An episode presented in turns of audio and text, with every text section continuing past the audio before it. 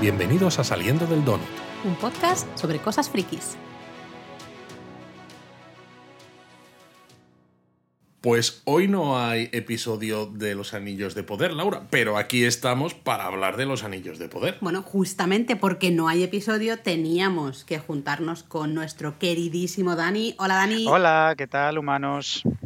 Porque se ha echado de menos, ¿no? Ese episodio de los viernes. A mí este viernes se me ha, no sé, me, he sentido vacío. Yo, yo fatal, yo fatal. Me he levantado por la mañana a la hora de siempre, a las seis, y solo me faltaban los violines aquí en plan apocalipsis, porque jolín, como que mm, te daba la vidilla, ¿no? Después de la semana, te levantas el viernes, ay, capítulo, y encima ayer en, en Cambridge lloviendo a cántaros, era como, madre mía, esto es como un, un dorama japonés.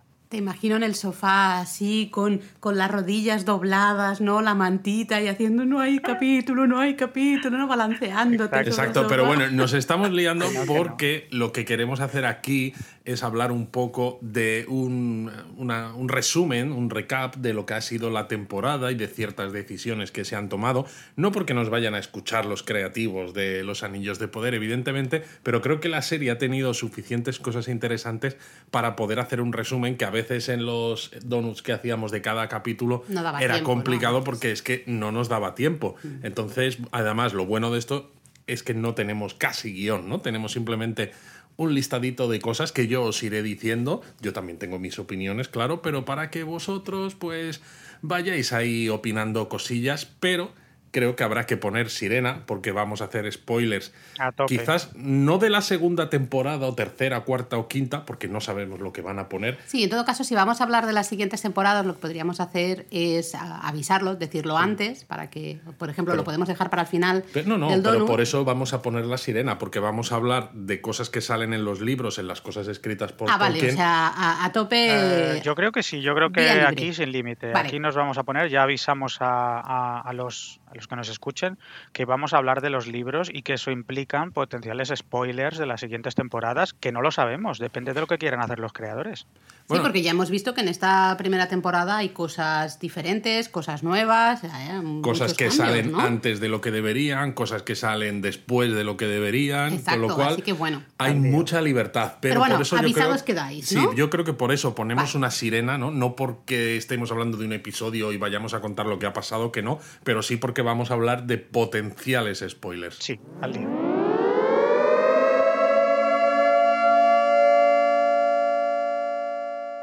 Vale, pues ahora ya con la sirena puesta podemos hablar de todo lo que queramos y yo creo, mira, a mí me gustaría empezar por uno de los conceptos quizás que ha sido más polémico entre algunos fans irredentos de, del Señor de los Anillos y todo lo escrito por Tolkien, que ha sido la compresión de la cronología. ¿no? ¿Cómo, cómo lo veis esto? Yo en mi caso es que para mí es un no-brainer, sinceramente. Un, o sea, no, veo, no veo tampoco un gran problema ahí. Eh, en el momento en que dijisteis que la historia va durando años y años y años y años y años, dices, a ver, si se quiere hacer una serie, ciertas cosas hay que comprimirlas porque si no es imposible eh, que como espectador pueda estar metida en esa historia, ¿no? Y sentir un poco conectar con, con, esos personajes. Yo en mi caso, donde quizás sí he notado más la compresión de la cronología y quizá me ha, entre comillas, molestado un poco más, es justamente en el último episodio.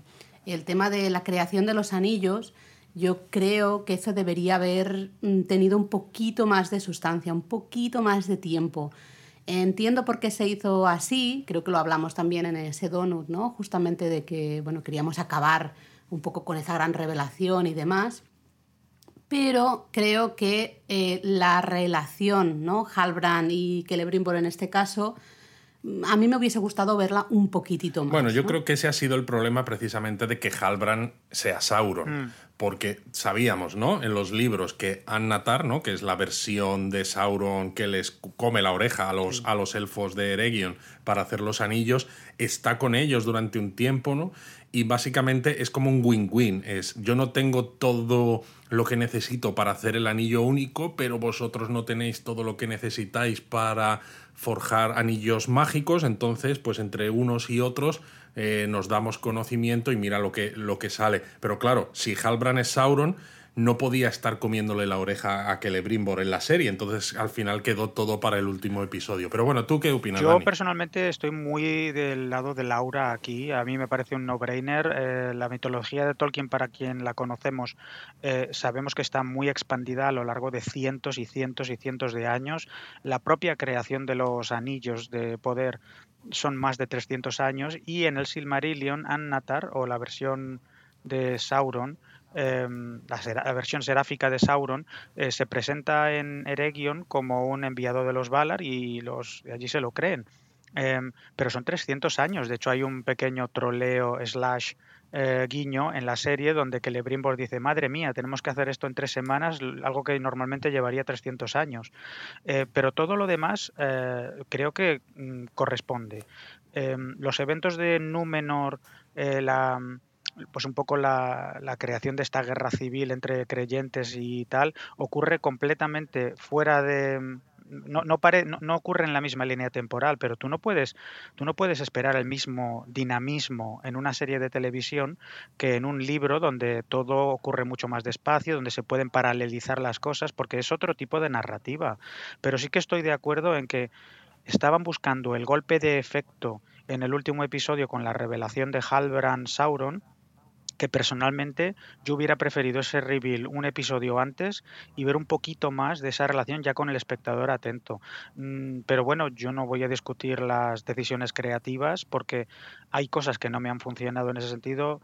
Eh, la compresión temporal me funciona, salvo quizá, como tú bien dices, lo rápido que se forjan los tres anillos de los elfos. A mí realmente estoy muy de acuerdo con todos vosotros. Eh, siempre lo he dicho, la, eh, abundo un poco en la opinión que tienes tú, Dani, ¿no? de que la compresión es necesaria en este medio audiovisual. Y bueno, hay que recordar la propia las propias películas de PJ sobre el Señor de los Anillos, ¿no? Simplemente en esa introducción, ¿no? Ese, ese prólogo que se hace con la alianza de la última alianza de los elfos y los hombres, ahí se nos muestra como que es una gran batalla que dura un día, ¿no? Donde Isildur le corta el dedo con el anillo a Sauron y es que esa batalla, esa última alianza, creo que son 40 años, una cosa. No, son siete, son siete años. lo que es el, acecho a Barad-dûr dura siete años. Los 40 años son la guerra de la ira de la primera edad. Pero sí que, es lo que tú dices. Es, que largo, ¿no? También. Claro, por eso. Sí, porque en la, en la película del Señor de los Anillos hay varias cosas que cambian. La batalla de la última alianza parece que se resuelve en 15 minutos, cuando son siete años. Gandalf se va de la comarca son 20 años y en la película parece que se ha ido una semana. Em, la decisión de no mostrar el saneamiento de la comarca, Tom Bombadil, es que hay un montón de cosas que tienen que hacer más cortitas por, por, motivos de dinamismo y es lógico. Es lógico. Y además en este caso los anillos de poder es incluso más lógico. Yo decía medio en broma que si se quisiera ser totalmente fiel, ¿no? Que es lo que alguna gente en redes se ha estado quejando, la serie duraría dos episodios, tres episodios, porque en el primer episodio tendrías la creación de los anillos de poder, porque si te paras a pensar qué es lo que se cuenta en los escritos de Tolkien sobre la creación de los anillos de poder, es que es muy poquito, o sea, mm. se da muy poco detalle acerca del tiempo que pasa Anatar eh, con los elfos en Eregion. Una vez que se crean los anillos, ¿no? Se cuenta que luego hay esa, esa guerra donde eh, Anatar, que es Sauron, eh, tortura a Celebrimbor para que le diga dónde están los anillos que él quiere, digamos, robar, ¿no? Tener para, para sí, pero él no le dice dónde están los de los elfos, pero es que hay muy poquito detalle. Básicamente, si quieres ser totalmente fiel, te lo habrías quitado en un episodio y luego tendrías lo de Númenor, que transcurre pues al final de la segunda edad, ¿no? Mientras que esto es hacia mediados de la segunda edad, que dices, solo estarías hablando de Númenor, ¿no? Entonces se quedaría Sería casi como temporadas temáticas, ¿no? Por decirlo de una manera, y al final eso ya sabemos que no encaja en una, en una no, exacto, necesitas tener varios, varios escenarios. Mm. Bueno, pero recuerdo que dijiste, Luis, que querían, que había una de las opciones cuando se estaban buscando hacer series era hacer varias series. Netflix proponía esa marvelización de Tolkien. Y es que realmente, por ejemplo, Númenor la Yavez, por ejemplo, que, que, es la historia de Númenor, da para una serie independiente. Podríamos tener una serie solo de Númenor, dejando la Tierra Media completamente de lado. Totalmente, sí, sí. Y a mí me hubiera gustado, porque es eso, ¿no? Me encanta la historia de los Númenoreanos. No me digas, ¿en serio te gusta Númenor? Sí, me gusta, me gusta. No nos habíamos dado creo, cuenta. Creo que encajaría, que encajaría muy bien, porque además podría ser una serie muy épica, eh, toda la parte que estamos más o menos contando aquí en Los Anillos de Poder aunque está aquí se está contando diferente, pero si te paras a pensar, ¿no? Toda la parte previa, desde que Elros, ¿no? El hermano de Elrond, se corona como primer rey de Númenor, ¿no? Hasta que llega la época de Farason y Miriel, básicamente tendríamos un episodio en la que cada cinco minutos habría un rey diferente, ¿no? Es, oh, te corono rey, oh, se muere, oh, corono otro rey, oh, se muere, oh, corono otro rey, oh, eh, fundo el puerto de Umbar, se muere, oh, corona otro rey, oh, se muere. Y así, ¿no? Todo el rato. Entonces sería muy aburrido y no tendría ningún tipo de ritmo cinematográfico. Entonces, eh, desde ese punto de vista, yo creo que la compresión de la cronología, aunque haya gente que le raye un poco, ¿no? Y que le haga quedarse fuera de lo que es la serie en el sentido de es que no es exactamente lo que cuenta Tolkien porque nunca han ocurrido estas cosas en paralelo, pero es que creo que no tiene, no tiene otra, otra manera de funcionar. Pero tú mismo lo has dicho, por ejemplo, si vemos cómo se involucra en Númenor, esa compresión temporal, de cómo llega a la Tierra Media Númenor por primera vez en tiempos de Miriel y Farason, cuando en los libros es muy diferente. Ya hay mucha interacción entre los Númenoreanos y la Tierra Media cientos de años antes, pero es solamente en, la época de los no creyentes, que por cierto son anteriores al padre de Miriel. El padre de Miriel, que es Tar Palantir, es el único que cambia un poco las tornas en los libros y que esto es fiel en la serie, además, que lo dicen, que tu padre fue el que volvió a los caminos de los creyentes, eh, pero es que no, en, la serie te dan a entender que, que, no han ido los numenoreanos a la Tierra Media nunca. Y eso, pues bueno, mm, es un poco shocking para los de los libros, pero a mí me cuadra en un contexto de cinematográfico. Lo mismo pasa con un poco la relación de Elrond con los enanos, ¿verdad? Bueno, no han ido nunca, en teoría, perdón, ahora vamos con Elrond y los enanos, porque en uno de los últimos episodios no se dice, eh, lo dice Bronwyn, que van a ir al puerto de Pelargir, que está como abandonado. Es decir, que mm. alguien ha fundado ese puerto, pero no sabemos en qué momento, ¿no? Tal como lo dicen, no sabemos si se fundó antes de que se cree, de que saliera la isla de, de donde se fundó el reino de Númenor, ¿no? De las aguas y entonces, o sea, se fundó ese puerto a final de la primera edad por hombres ¿O es que los numenoreanos sí que han ido a la Tierra Media en algún momento previo a la serie, pero que no hemos visto y que luego no han querido continuar allí y por eso el puerto está como abandonado? ¿no? Es una de las cosas que nos van a tener que explicar en la segunda temporada, porque eso, Pelargir es uno de esos puertos que fundan los numenoreanos en esos viajes que hacen a la Tierra Media, ¿no? Según los libros, y que, bueno, florecen Sí, ah, yo estuve viendo, por cierto, hace dos días de nuevo, porque me aburría en casa básicamente, la versión extendida del Retorno del Rey. Eh, a ver, lo normal, lo que hace uno cuando pues mm, tiene ahí cinco minutos. Honestamente, mejor que ver las noticias. Em, Eso sí. Pues, y se ve perlarguida. Hay una escena en la que Aragorn y Legolas y Gimli, en la versión extendida, que salen de la cueva de los muertos, y se ve un plano estupendo del puerto de Pelargir. Eh, y Aragorn como que pierde la esperanza en ese momento, como que se van los barcos.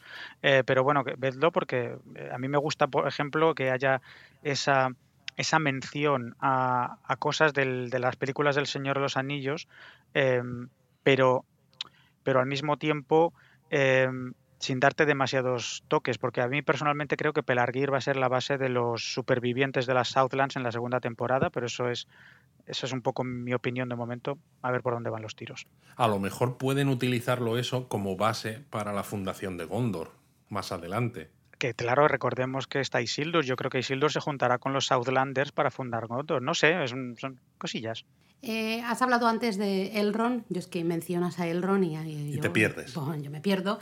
Eh, ¿Qué querías comentarnos de Elrond, la relación con los enanos? ¿Cómo, ves, ¿Cómo habéis visto esto? Bueno, que es algo totalmente también muy inventado, ¿no? Realmente. Eh, Elrond, hasta el propio Señor de los Anillos, sabemos en los libros que es como el escudero, ¿no? El un segundo al mando, quizás, bueno, no tanto segundo al mando, pero sí un escudero de Gil-galad en la última alianza de los elfos y los hombres, pero no sabemos mucho más hasta los hechos, eh, cuando él ya está en Rivendell y evidentemente recibe a todas esas personas ¿no? que han tenido o sueños o han escuchado cosas relacionadas con el anillo y se forma la comunidad del anillo.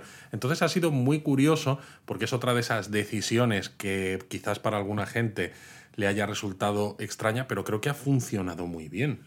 Em, yo estoy completamente de acuerdo en ese sentido. Eh, por ejemplo, en, los libros, Elrond realmente no sale de Lindon, está con Gil-galad, es su heraldo, es el heraldo de Gil-galad hasta la batalla de la última alianza. Elrond no se convierte en un lord elfo hasta después de la última alianza, que es cuando muere Gil-galad. Esto no es un spoiler, lo hemos visto. Bueno, no, no se ve en la peli de PJ, pero muere Gil-galad en la batalla de la última alianza muere de asco porque se pasa siete años ahí combatiendo, pero...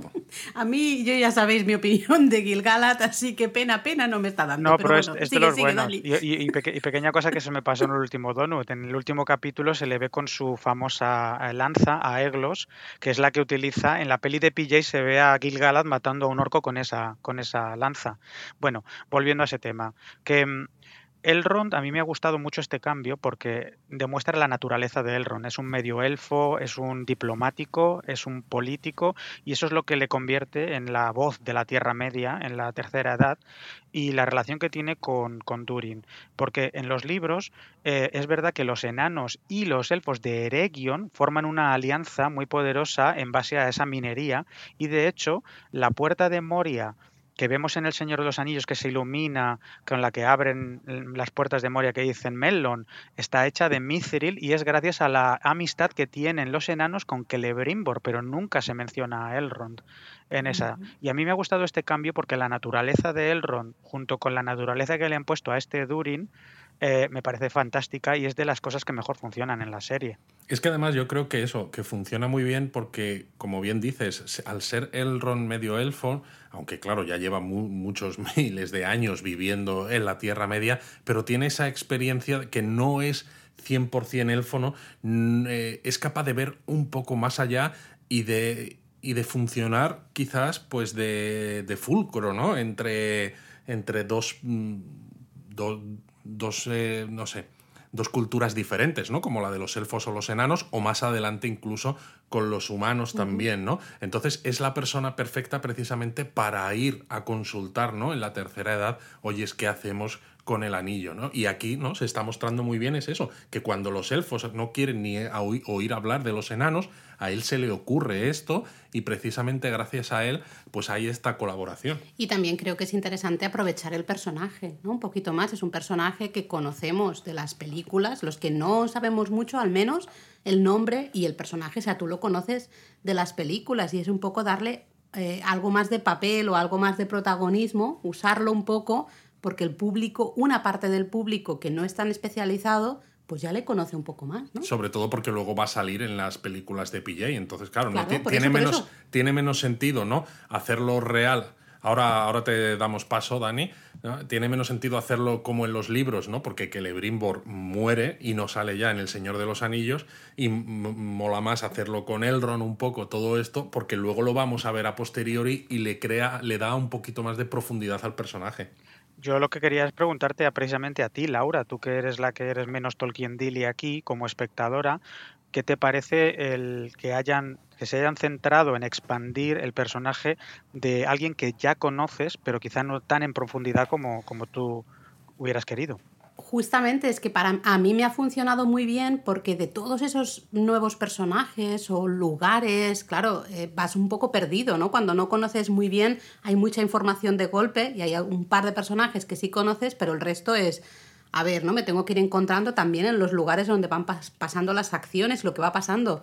Y es un poco como una, una cuerda de seguridad, ¿no? Ya es mm. un personaje que tú conoces, tú sabes que va a estar en las películas va, a estar ahí eh, con Galadriel además, es decir, eh, es, es, una red de seguridad de, vale, mm, me voy a dejar llevar con este personaje para que me vayan contando la historia. Por eso digo que a mí personalmente me ha funcionado muchísimo. A mí sí, a mí también. Pero bueno, yo creo que aparte de Elrond y los enanos, hay uno de los personajes que ha dado más que hablar a lo largo de la temporada en foros, redes sociales y demás, que ha sido Galadriel. Porque claro, Galadriel, no solo porque se supone que está casada, que es algo que en uno de los últimos episodios volvemos a sabemos, que dices, bueno, vale, sino porque, claro, la gente espera una Galadriel como la del Señor de los Anillos, muy sabia, centrada en Lothlorien, que calmada, que, bueno, todo este tipo de cosas. Y claro, ¿no? Esa Galadriel que casi en los primeros episodios es un poquito intensa, impulsiva, impulsiva y demás, a mucha gente le ha tocado las narices. ¿Qué pensáis vosotros de estas decisiones creativas para esta serie, Dani? Eh, me gustaría escuchar a Laura primero, porque sé que tiene una opinión un poquito más radical que yo. No, no, no, no. Fíjate que yo iba a decir que creo que hay mucha crítica a esta Galadriel desde un punto de vista muy masculino. En eh, las redes hay mucho hate eh, machito, por decirlo de una manera. Y parece que si una mujer se Esto es los anillos de poder, ¿no? Si Hulk. bueno, pero es parecido al final, ¿no? Vemos que se ataca cuando hay eh, grandes personajes femeninos, mujeres fuertes con un par de ovarios. Eh, parece que ya es, está fuera del personaje, está quién es, que se cree, no sé qué, no sé cuántos. Entonces yo creo que hay mucho hate que viene, sale de ahí, ¿no? De ese un poco de esa misoginia o no sé cómo, cómo llamarlo, ¿no? Ese machismo que hay. Totalmente de, totalmente de acuerdo contigo. Creo que personalmente que haya personajes como Miriel o como Bronwyn o como Galadriel eh, que, que, son mujeres de armas tomar, sobre todo cuando hemos visto que en las películas de PJ literalmente no hay interacciones entre ellas, para empezar, ni una. De hecho hay un vídeo muy cachondo en internet de las interacciones entre mujeres. Eh, yo creo que va un poco por ese rollo misoginia ah, barra cuñadismo en ese sentido. Yo no estaba muy vendido con el tema de esta Galadriel impulsiva, por el tema de que Galadriel se supone que es sabia y que tiene muchos años de, de sabiduría a sus espaldas, es una elfa de Valinor. Em, pero después de terminar la serie y analizarlo y pensarlo y, ver qué ha pasado con esa relación que tiene con el Halbrand, sobre todo si habéis visto el Inside the Episode del episodio 8, donde la intención desde el principio era que Galadriel estuviera obsesionada con Sauron y la muerte de Finrod y que desde el principio de la temporada se ven forzados a estar juntos y es más, desarrollan una especie de amistad barra atracción el uno por el otro, que eso nunca se ha mencionado en los libros. Galadriel siempre ha sido como que estaba allí y punto, y no había mucho más. Sabíamos que era una elfa sabia, hija de Finarvin, ya, ya, ya. Pero a mí me gusta que hayan expandido esta idea de que Galadriel tiene un lado oscuro y que no se puede controlar y que está constantemente eh, a prueba contra sus propias pasiones, cosa que al final desemboca en, en, ese momento con Frodo cuando le ofrece el anillo único. Pero me gusta, me ha gustado mucho en el último capítulo, después de pensarlo y repensarlo, esa tentación que tiene.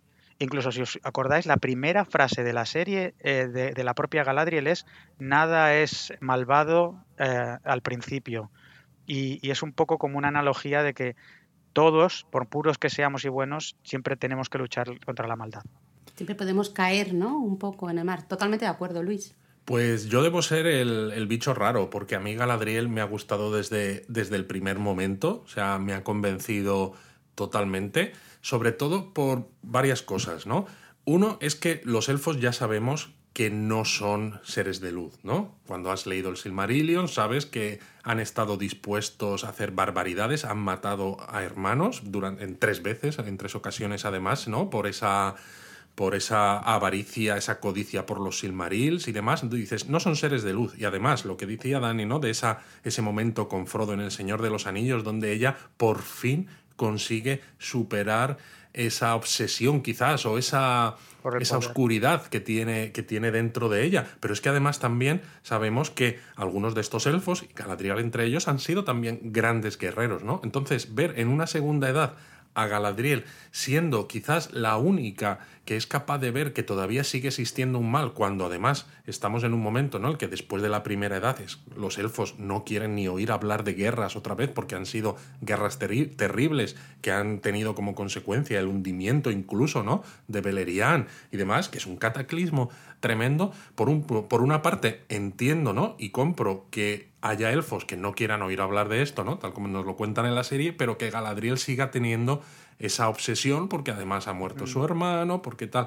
Y entonces me parece genial y además, ¿no? En uno de esos episodios en, los- en el que Galadriel dice, no, eh, eh, eh, se habla, ¿no? De si es genocida o no, ¿no? Que ella quiere matar a todos los, los orcos porque no los considera dignos de vivir, no son hijos de Eru y Lúvatar, ¿no? El único dios. Pero luego en el episodio siguiente, ¿no? Hablando con Cío, le dice, ¿no? Que no es bueno hacer esto porque te lleva casi al lado oscuro, ¿no? Un poco al estilo de Darth Vader y dice, ¿no? Que la guerra es algo, no solo se lucha hacia afuera, sino que también se lleva dentro, ¿no? Y que combates contigo mismo, casi lo primero. Así que me ha encantado el arco de personaje. Yo creo que realmente ahí han hecho un buen trabajo porque sí es verdad que a lo mejor al principio a muchos, yo me incluyo, lo he dicho aquí, me parecía excesivamente intensa, ¿no? En algunos momentos, es decir, hija, relájate un poco, porque estaba siempre como muy así, con esa cara, ¿no? Mega intensa.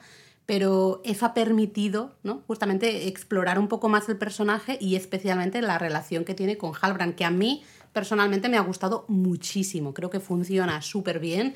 Y ese episodio final en el que Halbrand le va diciendo, ¿no? Básicamente, yo te dije todo y tú, eh, tú quisiste creer lo que quisiste creer porque tú ibas con tus ideas, ¿no? En, en tu mente tenías un plan, un camino a seguir y no quisiste ver lo que yo te estaba diciendo. A mí me ha funcionado mucho y creo que funciona justamente por eso, ¿no? Porque tenemos esta Galadriel, eh, claro, muy intensa, lo que tú decías, de que es la única que cree, ¿no? Y que piensa que el mal va a volver, va a volver que Sauron está ahí eh, y sigue un poco sus instintos. Yo simplemente termino esta parte estando de acuerdo con vosotros y diciendo solo dos cosas. La primera es que una vez terminada la temporada, este arco de Galadriel en batalla consigo misma y sobre todo en los últimos capítulos donde empieza a hablar como esa elfa sabia, dando consejos a Cío y tal, complementa mucho y tengo ganas de ver cómo evoluciona eh, a quienes vieron las películas del Señor de los Anillos y no entendieron ese momento bruja avería de ella, porque Cierto. yo creo que esto le va a dar contexto a quien no entendió al ver las películas y por qué se pone así, por qué se pone como una... Esta mujer es mala, de hecho una amiga mía me lo decía hace años, digo, qué raro, porque Galadriel en las películas parece que es como chunga, mala. Eh, yo creo que esto le va en perspectiva a complementar a las películas y me encanta que, están, que estén expandiendo el universo Galadriel como lo han hecho.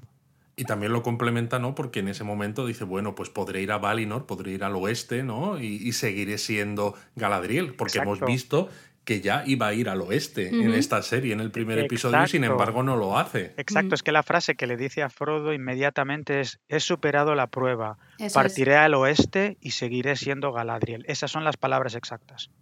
Seguimos hablando de evoluciones de personajes, ya que hemos estado aquí hablando un poquito de, de Galadriel. Eh, ¿O quieres hablar de otra cosa antes, Del, Luis? del Legendarium, Entonces, vamos a hablar de la expansión del Legendarium, por ejemplo.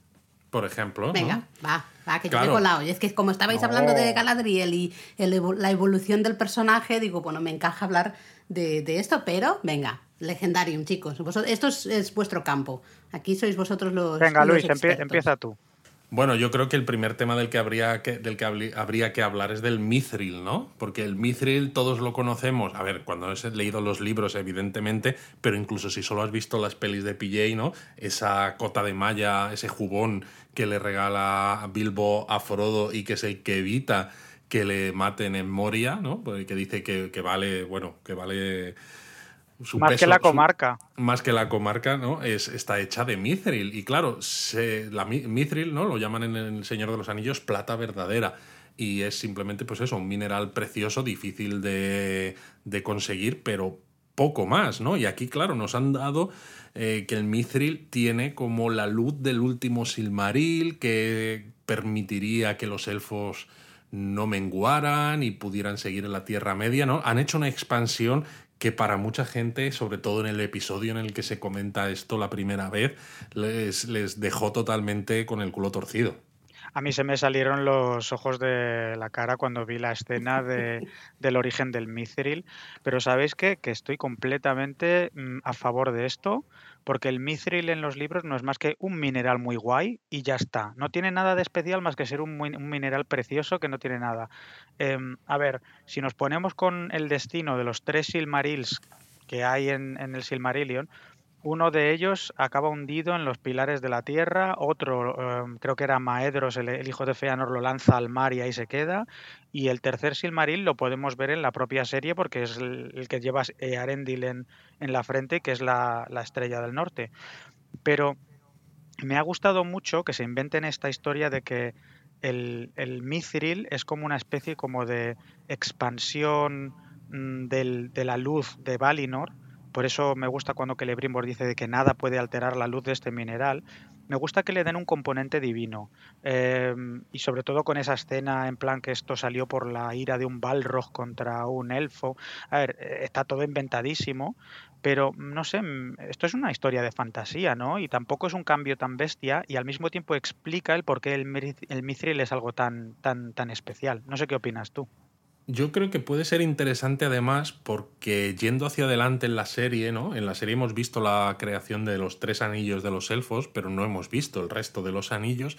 Igual explica también, por el hecho de que estén hechos con mithril estos tres anillos, igual explica por qué estos anillos luego Sauron, aunque los controle en cierta manera con el anillo único, pero no tenga un dominio tan grande como tiene sobre, sobre los otros y que los propios elfos, ¿no? Una vez que piensan que Sauron ya está desaparecido después de la última alianza de los elfos y los hombres, los usen pues para preservar la belleza de la Tierra Media y todas las cosas buenas, ¿no? Que quizás es eso, porque dices, si no, ¿cómo explicas ciertas diferencias que leyendo los... Eh, los textos de Tolkien hay entre anillos, ¿no? Cuando dices, sí, prácticamente son casi todos iguales. Pero además hay una cosa interesante que a mí me gusta, eh, además, y aquí yo creo que se demuestra que tienen el de, consultora Simon Tolkien, eh, que es lo más cercano que puedes tener al propio Tolkien, ¿no? A nivel familiar en ese sentido. Em, en los libros nunca se explica realmente esa, ese desgastar del mundo y que los elfos están intentando revertir para poder permitirse estar ahí me gusta que asocien que el Mithril tiene la luz de Valinor, que es realmente lo que puede permitir que el alma de los elfos sobreviva y pueda seguir viviendo en la Tierra Media. Me gusta la asociación porque tiene sentido. En los libros jamás se explica mm, de una forma, a mi gusto, coherente, el por qué los elfos van como diseminándose, perdiendo las ganas de vivir, como que su tiempo termina. Y esto, pues como que le da un, no sé, le da un aliciente, no sé lo que, Claro, porque es que al final en los libros no se dejan muchas cosas en el aire, hay muchas cosas que ni siquiera se explican, como esto mismo, pero que quedan bonitas, ¿no? En palabras, pero cuando tú estás mostrando una serie, ¿no? Con imágenes. Necesitas darle algo más, ¿no? Claro, Sujetarlo eh, con algunos pilares, algo, porque si no se derrumba un poco. Bueno, es lo que yo he dicho siempre en los donuts sobre esta serie, ¿no? Y sobre otras. Eh, lo que necesitas es que haya eh, una consistencia ¿no? en la historia, porque al fin y al cabo tú le pides al, al, espectador una suspensión de la incredulidad, ¿no? Le dices, vale, créete que existen elfos, créete que existen enanos, que el mundo es así, que hay cierto, cierta magia. Pero claro, si luego dices, oh, es que los elfos eh, están menguando porque están perdiendo las ganas de vivir, ¿no? Y no se lo explicas o lo explicas de una manera que no tiene ningún sentido, te saca un poco de la historia, ¿no? Esta historia que se han montado con el Mithril creo que ayuda a hacer que toda esta parte de la historia de los elfos y su relación con la Tierra Media eh, encaje mucho mejor y sea creíble dentro del contexto en el que estamos. Sí. Y bueno, podemos por ese mismo por esa misma vertiente podríamos hablar del tema de los pelosos y del origen de los hobbits, porque esa ha sido otra de las cosas que ha dado un poco de polémica, porque en los libros los hobbits o los, las tres eh, las tres bandas de los de, los hobbits que bueno están los pelosos y no me acuerdo cuáles eran, las otras. Los albos y los fuertes. Los albos y los fuertes. son los las tres bandas como si fueran ahí motoristas ahí con sus chupas de cuero, ¿sabes? Oye, pues estaría guay yo, me, yo me imagino a Nori y a Poppy con chupa de cuero, oye, y con gafas de sol, mola, en plan. Que, eh, pues ha sido otra cosa que ha causado polémica, porque yo conozco a varios Tolkien Dillies que me han dicho, de, pero ¿por qué tenemos que tener hobbits aquí? ¿Por qué tenemos que tener a estos pseudo hobbits en esta historia? Eh, o, incluso este Istari que ahora sabemos, no tiene sentido, no aparecen hasta la tercera edad. Otra de esas cosas que es cuñadismo total. Digo, a ver, señores, que estamos hablando de un universo que al final va a desembocar en estos personajes. Nos, a mí me gusta que me den una, una historia, aunque sea un poco pseudo inventada, que desemboque en, tener una familiaridad. No sé lo que pensáis vosotros. Y además es que la serie no es, lo siento, eh, fans de Tolkien Dillis, como los llamas tú, lo siento de verdad, de corazón, pero la serie no es solo exclusivamente para vosotros. La serie es para un montón de gente más, gente que ha visto las películas, gente que a lo mejor no las ha visto y que luego dice, ah, mira, pues ahora me las voy a ver. Es para todo el mundo. Entonces, eh, creo, y es un poco lo que decía antes, ¿no? Con, con Elrond, el usar a Elrond. Aquí se usa unos personajes que nos recuerdan a los hobbits, ¿no? Y a los que no sabemos mucho dices, ay, qué gracia, mira, me recuerdan a los hobbits. Es un poco un, lugar seguro, ¿no? De nuevo, algo que ya esto un poquito lo controla, sabes un poquito de qué va la historia, aunque no tenga nada que ver, ¿eh? pero dices, vale, estos los conozco, ¿no? Pero no es solo eso, Laura, eso también, por supuesto, pero también es un poco lo que decía yo antes, ¿no? Que si quieres ser totalmente fiel, es que la serie no solo es aburrida, sino que dura dos capítulos pero no dos capítulos la primera temporada, dos capítulos toda la serie, porque al final los hobbits, ¿no? Lo que sabemos es que llegan en la tercera edad a la comarca y que antes de eso, pues eh, algunos de ellos viven por el río Anduin, ¿no? Que justamente es a donde han llegado los pelosos en, esta, en este final de temporada. Entonces, extender esa historia a este de esta manera, a mí me parece que encaja perfectamente con lo que se sabe de los hobbits, que es muy poquito. Y es lo que, por eso yo decía que quizás no veamos en, en futuras temporadas cómo se encuentran con otros grupos de hobbits que resulta pues, que son parecidos, ¿no? En cuanto a que son de la misma raza, pero que son ligeramente diferentes y que a lo mejor veremos a esos albos o a esos fuertes, ¿no? Porque eh, y Smigol, ¿no? Eh, Smigol es el futuro Gollum, era un hobbit de los fuertes, ¿no? De ese grupo, es decir, no de los pelosos, pero vivía eh, en el, por el río Anduin, que es cuando encontró junto con eh, Digol el, anillo único, ¿no? Pues que lo vemos también en ese flashback en las pelis de PJ, mm. ahí, ¿no? Escondido en el río y demás. Entonces creo que encaja perfectamente y que nos presenta ciertos detalles para que veamos a otro tipo de hobbits más adelante y que entendamos cómo eso es el, no sé, la previa de los hobbits que vamos a ver en El Señor de los Anillos. Saber de dónde vienen, ¿no? Claro, pero, pero tiene sentido y, tiene, y, encaja con lo que hemos dicho antes, por ejemplo, de complementar el personaje de Galadriel. Yo me gustaría que al final de la quinta temporada todo lo que hemos visto, que además ya lo han dicho en el Inside the Episode, que están trabajando en temas de la última alianza, a mí me gustaría que los guionistas ataran todos los hilos de personajes y del Legendarium con las películas de PJ y que al final te puedas ver los anillos de poder y seguir con el Hobbit y el Señor de los Anillos y que todo te encaje. Eso es lo que yo quiero. Exacto. Pero bueno, hablando de más eh, expansión del, del Legendarium de Tolkien, la creación de Mordor ha sido tremenda, porque claro, sabemos que existe Mordor en El Señor de los Anillos, ¿no? Eh, sabemos que es el lugar donde tiene Sauron, ¿no? Su torre oscura, Barad-dûr, ¿no? Que es un ojo, porque está en forma incorpórea todavía. Eh, pero claro, aquí hemos visto en la serie cómo se crea Mordor, que a mí me ha parecido brutal. No sé qué pensáis vosotros, ha sido una expansión tremenda. Pues a ver, eh, para empezar, mm, las Southlands, eso no existe en los libros, ¿vale? Siempre se habla de Mordor y siempre ha estado ahí Mordor. A mí esto me ha gustado personalmente porque em, si bien parece muy oportuno que todo ocurra al mismo tiempo, está muy interesante el pensar el, bueno, un poco pues que está unido también con el legendarium de los orcos y lo que se han inventado de Adar, de lo cual hablaremos ahora, pero que se pueda ver el por qué esa zona es, eh, por así decirlo, el, santuario de los orcos o cómo llega a serlo, eh, si bien es una historia totalmente inventada, a mí me ha gustado mucho, ha dado mucho juego, me ha parecido aterrador las batallas con los orcos, con los humanos y sobre todo ese momento piroclástico eh, ha, sido brutal, a mí me ha parecido excelente. Y además os contaba que estaba viendo el retorno del rey el otro día, que se ven planos de Mordor obviamente en, el retorno del rey cuando están Frodo y Sam, y es que incluso todo cuadra, incluso la, parte visual, hay un plano de Frodo y Sam andando hacia el Monte del Destino que parece el mismo plano que Halbrand al final de la temporada primera. Eh, me ha gustado mucho. Yo estoy encantado con que expandan el legendario con estas cosas y yo es que no le veo ninguna pega, pese a que entiendo que a los puristas esto hayan dicho what the fuck, ¿sabes? A mí también me ha gustado porque además creo que encaja muy bien con esa intensidad de Galadriel, ¿no? Desde el primer episodio ella está en plan, el mal sigue ahí, el mal va a volver, no me estáis haciendo ni caso, pero yo lo sé, fíjate, ella está obsesionadísima. Bueno, que me llaman a la puerta, un momentito, que ahora vuelvo. Bueno, ya estoy. Eh, ha sido rápida, ¿eh, Luis? Ha sido muy rápida.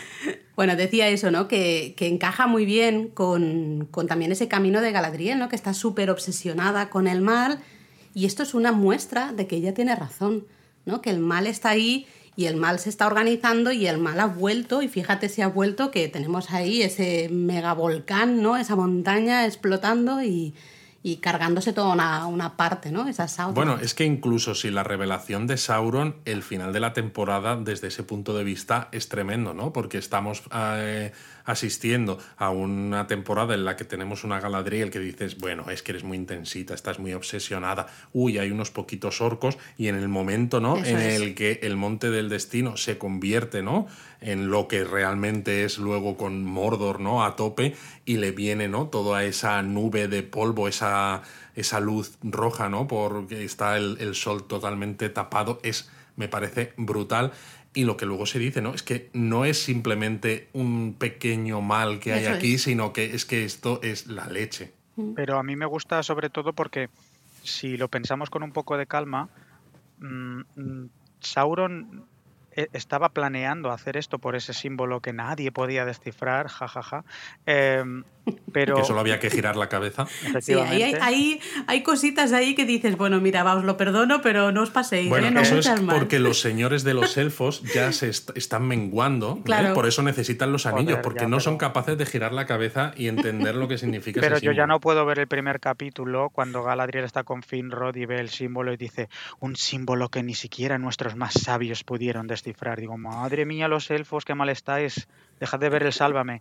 Eh, pero bueno, pero, pero me gusta porque teóricamente Sauron es el lugarteniente de los orcos, pero al mismo tiempo tenemos un antagonista que es Adar ahí, que Adar ha utilizado herramientas de Sauron para formar Mordor, pero al mismo tiempo tenemos un padre de orcos que es otra expansión del Legendarium que a mí me ha encantado porque es que en el Silmarillion no hay apenas detalle. Simplemente se dice Morgoth cogió algunos cuantos elfos cuando salieron y los convirtió en orcos mediante mutilaciones y torturas, pero no te muestran ese eslabón intermedio o incluso esa potencial humanización de los elfos en el sentido de que ellos buscan su lugar. De los orcos, de los orcos. sí, perdón, de los orcos, que buscan su que buscan su, su lugar en la Tierra Media dentro de, de, ser esa raza inmunda que son. Bueno, yo esto lo discutía en el Discord de, de Saliendo del Donut, ¿no? Precisamente porque si los... Eh, ¿no? Y yo hacía un poco la reflexión, si los orcos siempre fueran... Eh, estuvieran siempre batallando y guerreando, en las crónicas que se cuentan, ¿no? que Tolkien cuenta, ¿no? pues de la segunda edad incluso y demás, habría muchas más menciones a que los pueblos libres, ¿no? los enanos, los hombres, los elfos, estaban estarían constantemente batallando con los orcos y no hay casi menciones hasta, pues bueno, la, la, última alianza de los elfos y los hombres o luego en la tercera edad, ¿no? La guerra del anillo. Es decir, que a pesar de que los orcos están viviendo en la Tierra Media, compartiendo, digamos, espacios con elfos, con humanos y con enanos, no siempre hay batallas, no siempre hay eh, choques, no siempre hay este tipo de cosas, lo cual me demuestra que aunque los orcos quizás sean muy brutos y sean muy, bueno, que no den cuartel, ¿no? Que no tengan ningún tipo de compasión por nadie, pero hay momentos en los que ellos pues están en donde sea que vivan y se dedican pues a, sus labores, se dedican a sus labores, eso es lo que hacen. A mí me ha encantado lo que ha dicho Dani de padre de orcos, porque me ha recordado a, en Juego de Tronos tenemos a la madre de dragones, aquí tenemos a el padre de orcos. Tenemos que hacer un crossover, hay que juntarlos. Pero es que además, no, simplemente, Iba, simplemente iba a decir que el actor que hace de Adar me gusta mucho y que además ya salió en Juego de Tronos, con lo cual está todo ahí, todo, ahí relacionado. A mí también, y me ha gustado eh, ese puntito también de no saber exactamente eh, quién es Adar, qué quiere, ¿no? Realmente sí que hemos visto que su objetivo ahora mismo, ¿no? Parece el eh, crear un espacio seguro en el que puedan vivir sus hijitos, los orquitos. Orcolandia. Orcolandia. Mm. Pero bueno, vamos a ver qué más, si hay algo más aparte de, de eso, ¿no? Si tiene otro objetivo. Yo, a ver, yo de primeras lo primero que se me pasa por la cabeza es que va a haber un clash entre Sauron y Adar que van a ser enemigos y que claramente sabemos que, a, ver, yo no quiero decir nada, pero Adar no tiene muy buena pinta su, su, futuro, ¿eh? Yo, no, pinta, pinta bastante oscuro.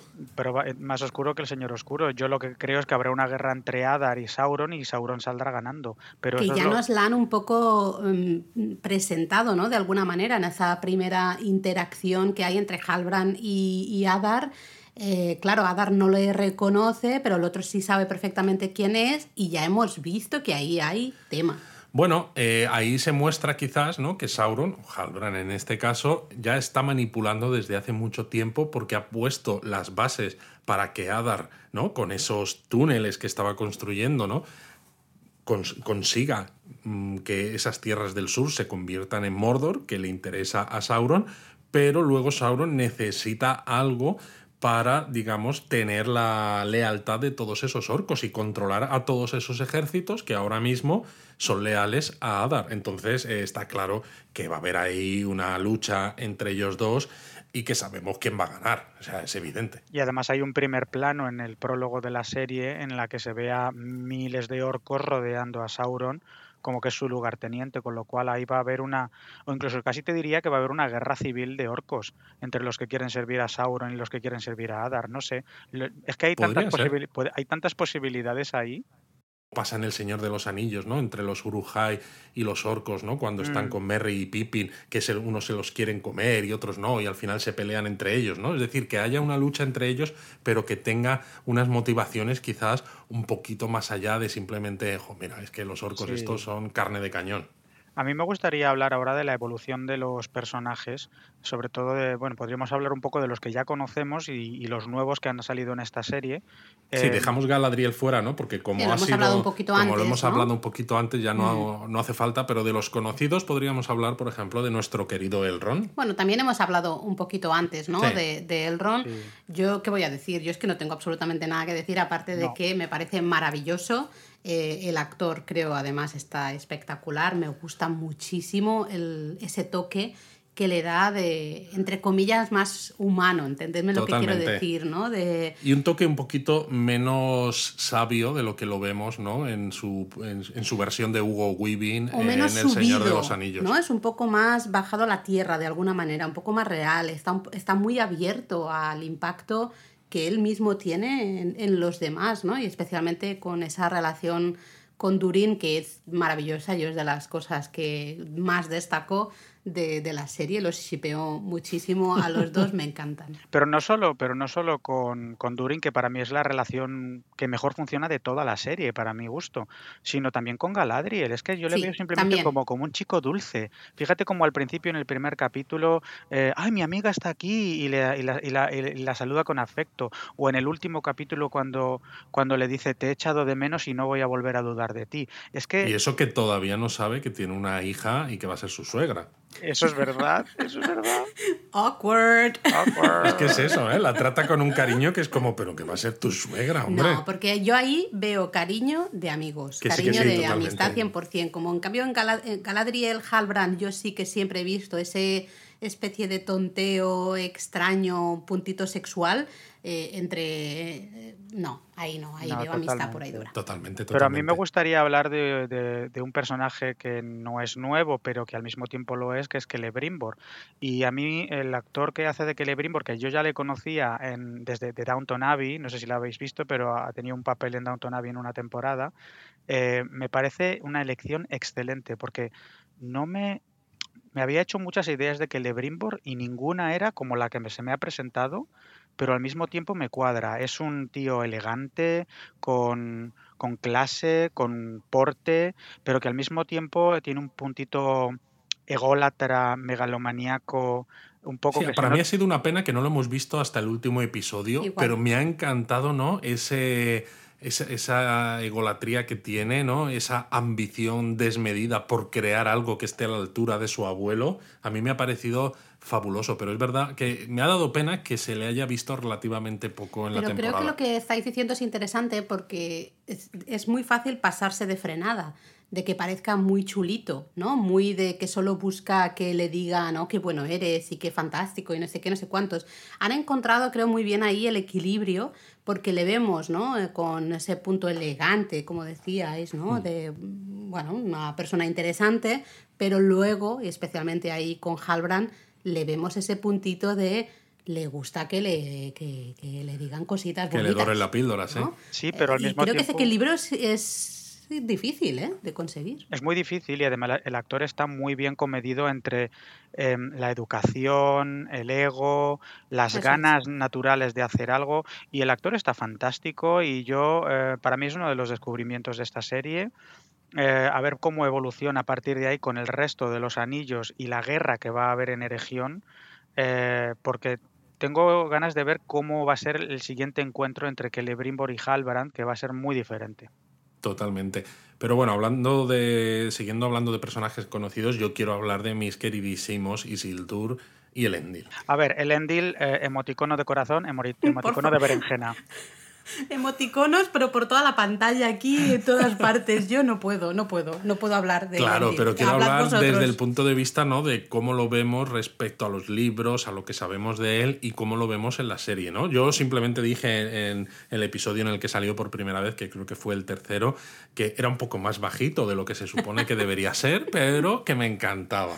A mí me encanta además, ¿no? Porque es eso, es una persona que es muy fiel a sus ideas, ¿no? De, bueno, de relación con los elfos, eh, también muy honorable, ¿no? Tiene en su cabeza constantemente el bienestar de Númenor, ¿no? Pero sin que ese bienestar de Númenor le haga olvidarse del pasado, ¿no? De esa relación que tenían los númenoreanos con los elfos y que ese es el camino correcto, ¿no? Me gusta ese camino que, por el que discurre, que al final es muy estrecho, porque hablamos de un momento en el que en Númenor quedan pocos fieles a las ideas de, antiguas, ¿no? De relación con los elfos.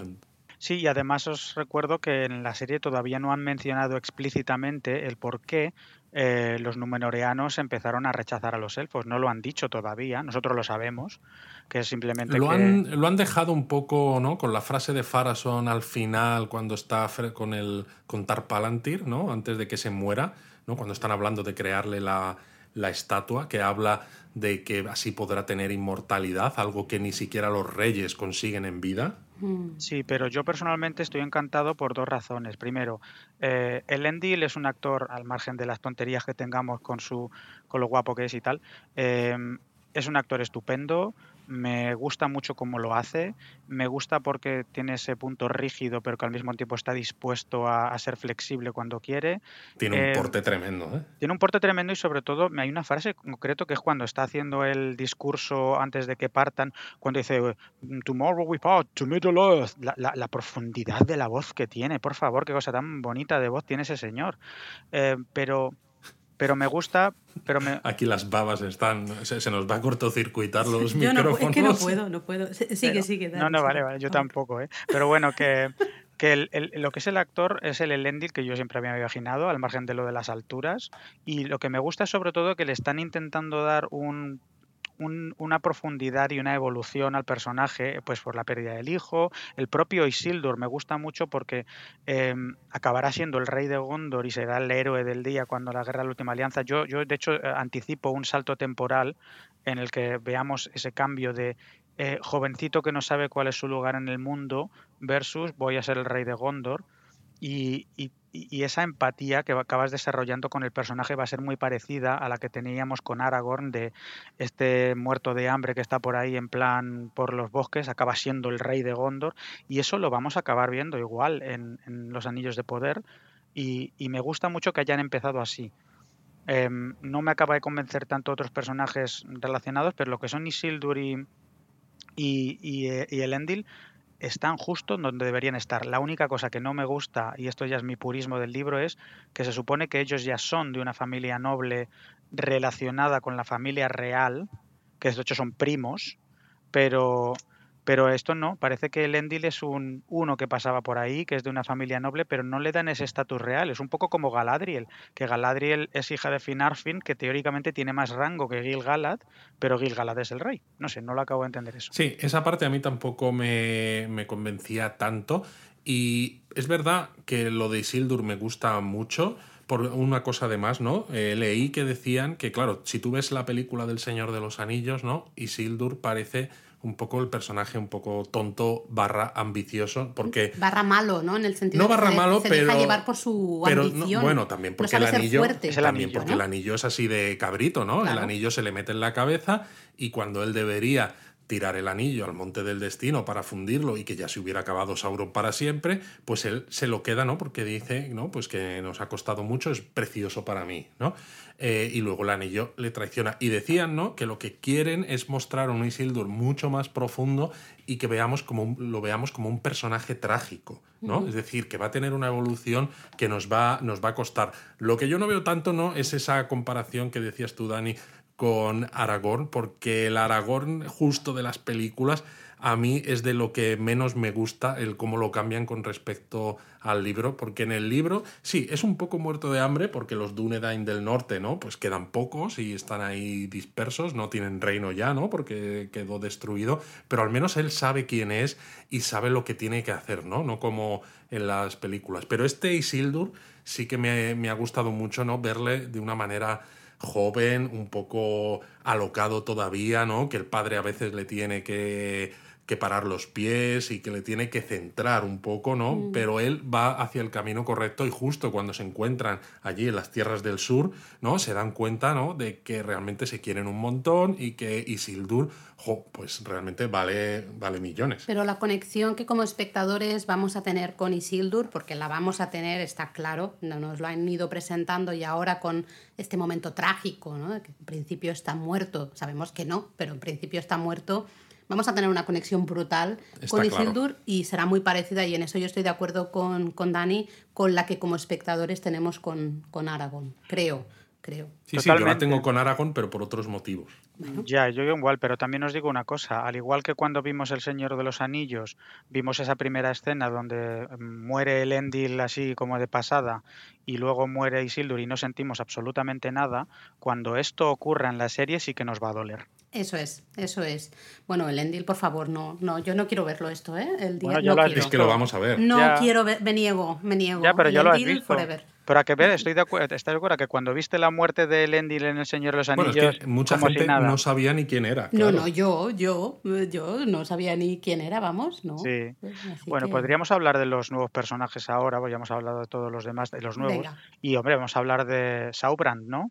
Eh, a mí me ha encantado. La verdad es que al principio no estaba muy convencida de las... Había muchas teorías, ¿no? La gente hablaba, Halbrand es Sauron.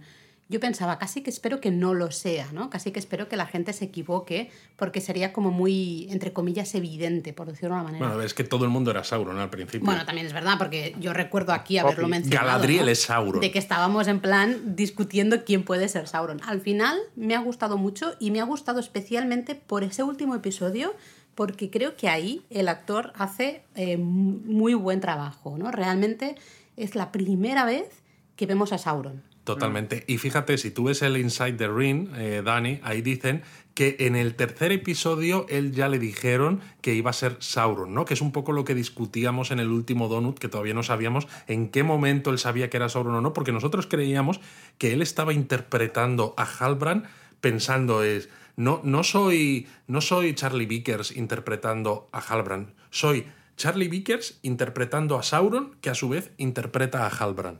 Es, es- Sí. es así. Sí, yo por eso siempre digo que a lo mejor si en los primeros episodios veíamos al actor un poco que dices, "Ah, no, no sé si me termina de encajar, no, no sé si su actuación me termina de gustar, en parte, yo al menos como yo lo entiendo, es que está hecho casi a propósito, de Totalmente, alguna manera, ¿no? para, Es que, decir, para que no lo sientas del todo real y Claro. que haya algo eh, que aunque no sepas poner el dedo no en la llaga y decir es por esto, pero ha- hay algo que no te encaja. Mm, Total, y yo de verdad ¿eh? creo que esas, eh, esas frases que dice y esas miradas y hasta cómo le cambia la manera de, de estar de pie, ¿no? Físicamente, todo él, hay un cambio brutal en ese último episodio que de golpe te- se se te hiela la sangre, ¿no? De decir, Dios mío, es que no hace falta que diga nada más. Tú lo ves y dices, mm. es Sauron. Pero yo creo que lo han hecho muy bien. Eh, no sé si estarás de acuerdo conmigo, Dani, porque claro, una de las dudas que teníamos en los primeros donuts es, no puede ser Sauron porque Sauron todavía no tiene relación con Númenor, ¿no? Se supone que más adelante Númenor va a llevar todos sus ejércitos a la Tierra Media y va a capturar a Sauron y lo va a llevar de vuelta a Númenor. Pero claro, en este momento, con eso de que está Galadriel por ahí y que Galadriel dice el mal sigue en la Tierra Media, vamos a mandar esa expedición, nos hemos vuelto a sacar a Sauron de Númenor, pero es que encima Númenor y eh, digo, eh, Sauron y Farason, ¿no? el que será el futuro rey, ahora ya se conocen, con lo cual también la interacción que tengan en un futuro va a ser todavía mucho más interesante completamente de acuerdo y además aquí tengo que darle un puntazo a los guionistas porque esto yo aquí el mea culpa de, bueno, admito que no, hay, no es más ciego que el que no quiere ver. Y después de ver precisamente el Inside the Ring, digo, ¿cómo no lo vimos? Si es que la primera frase que dice prácticamente es las apariencias engañan. Luego quiere quedarse en Númenor, con lo cual ya tiene interés en Númenor. Nada más llegar a Númenor, lo primero que mira son los talleres de, forjas y tal, cuando en el episodio anterior estábamos viendo a Galadriel, la forja esa de la esta del norte.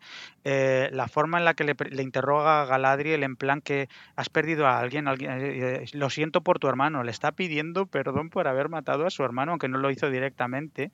Y, y sobre todo porque encaja con el personaje de Sauron, que realmente quería un poco de redención después de la batalla contra Morgoth, eh, que, cuaja, encaja también con, lo que dice de, Adar, como que le mató y tal, eh, y sobre todo que tenemos ese choque de poderes de Sauron ha estado con Galadriel todo el tiempo, pero estoy de acuerdo en que si bien no me convencía nada el actor al principio, sobre todo esa escenita de la cerveza del tercer capítulo que me pareció un poquito tal, eh, lo compensa con ese último capítulo en el que, madre mía, qué baratada, es que en el momento en que le dice estuve despierto desde el, romper del primer silencio, es que lo que tú dices, le cambia la cara, es, no sé, me, y tengo mucho interés en ver qué pasa. Lo único que me preocupa es, bueno, dos cosas. La primera, Sauron quiero profundidad porque no hay nada mejor en una serie que un buen villano. Y de Sauron lo único que sabemos, aparte del porte, es que es muy malo. Y a mí me encantaría, me encantaría que evolucionaran la historia de Sauron para entenderle. Yo no sé, no sé cómo lo van a hacer porque creo que una de las cosas buenas ¿no? de este Sauron, como de este Sauron, es precisamente que ha tenido toda la temporada esta que hemos visto esa relación con Galadriel, pero también ha estado en Númenor, ¿no? Ha tenido cierta relación con Miriel, con Elendil, con Farason, demás, ¿no? Si ahora lo metemos en Mordor y, como, y quizás al principio va a tener solamente relación un poco con Adar, ¿no? Para conseguir el control de ese ejército de, de orcos, va a perder un poco de profundidad porque no va a tener mucha más gente con la que interactuar, ¿no? Entonces no sé cómo lo van a hacer, no sé si nos van a contar ya esa batalla en Eregion, ¿no? Contra Celebrimbor y demás, esa tortura, no sé, para que sigamos todavía eh, yendo un poquito más allá. O no sé, por ejemplo, si como el extraño, ¿no? Eh, se ha visto que se va a ir hacia Run, ¿no? Pues para aprender un poco más de sí mismo, porque sabemos que es un Istari, pero no sabemos todavía cuál, ¿no? Que lo decían los propios creadores en el Inside the Ring. Quizás a lo mejor la parte de Run, ¿no? De este país, de esta zona del este de la Tierra Media, a lo mejor puede tener un poco de relación con Mordor, ¿no? Pues para que este Halbran, este Saubran, tenga un poquito más de interacción con otros personajes que no solamente mm. con, con Adar. Yo dos cosas. Yo al final quiero que Sauron acabe siendo un villano trágico, no simplemente un villano. Quiero entenderle, me gustaría mucho. Eso me, haría muy feliz como Tolkien Dilly. Y la otra cosa que me preocupa es que tienen un problema los guionistas porque hemos empatizado con Halbrand y Halbrand ya no es Halbrand. ¿Cuándo va a desaparecer Halbrand, Halbrand y cuándo va a aparecer Sauron? Ni siquiera nosotros nos podemos aclarar todavía de cómo debemos llamarle. Ah, no sé, a mí me da la sensación de que quizá el reveal de Sauron ha sido demasiado pronto. Un poco precipitado. Quizá yo lo hubiese dejado a lo mejor para la segunda temporada.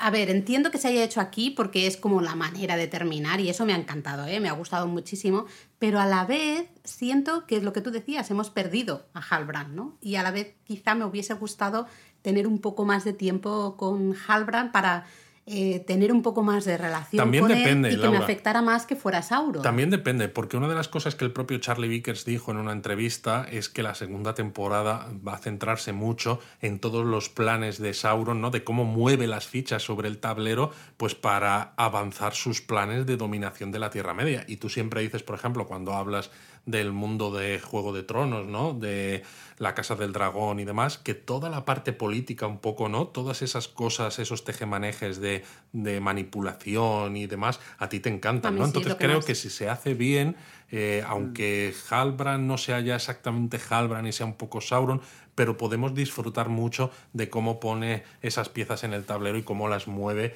para ir consiguiendo sus propósitos. A ver, habrá que ver cómo lo montan. ¿eh? Veremos, veremos qué pasa la segunda temporada. Está claro que vamos a ver mucho más a Halbrand barra Sauron barra... ¿Cómo lo llamas tú? Sauron. Eh, Sauron. Es que pensé y dije, si lo hago al revés, no, es Halron y no, queda, no suena Dios, tan no, bien. no, no. Bueno, vamos a seguir hablando porque tenemos que hablar de Disa y de Durin, ¿no? Venga. Pues yo personalmente no tengo mucho más que decir de Disa, salvo que Faraona, ole, y la quiero, y por favor, dar- dadnos más Disa y muchas más escenas con ella, porque es amor con H. Sí, Disa es fantástica y es el ejemplo, creo, ¿no? de algo que se ha hecho muy bien en esta serie, que ha sido convertir a los enanos de verdad en una raza interesante, con una arquitectura en eh, Casa Doom fantástica y no simplemente un recurso, un alivio cómico. Totalmente, totalmente. Creo que Disa es ese ejemplo, ¿no? Podemos tener un poquito de esa comicidad de los enanos, con Durin lo vemos, especialmente en esas escenas, Sí. ¿no? Cuando llega Elrond, la competición esa y demás, pero lo rebaja, ¿no? Le baja la tierra un poco de... eh, ella es su mujer, eh, las conversaciones que tienen, ella como también trata a Elrond, todo me parece un poco más real, ¿no? Bueno, es que los no enanos jijijaja, en las películas de PJ los enanos prácticamente eran simplemente casi una caricatura, ¿no? Salía muy poquito, salía Gimli, ¿no? Que encima tenía se tiraba muchos eructos, ¿no? Muy bestia, muy tal.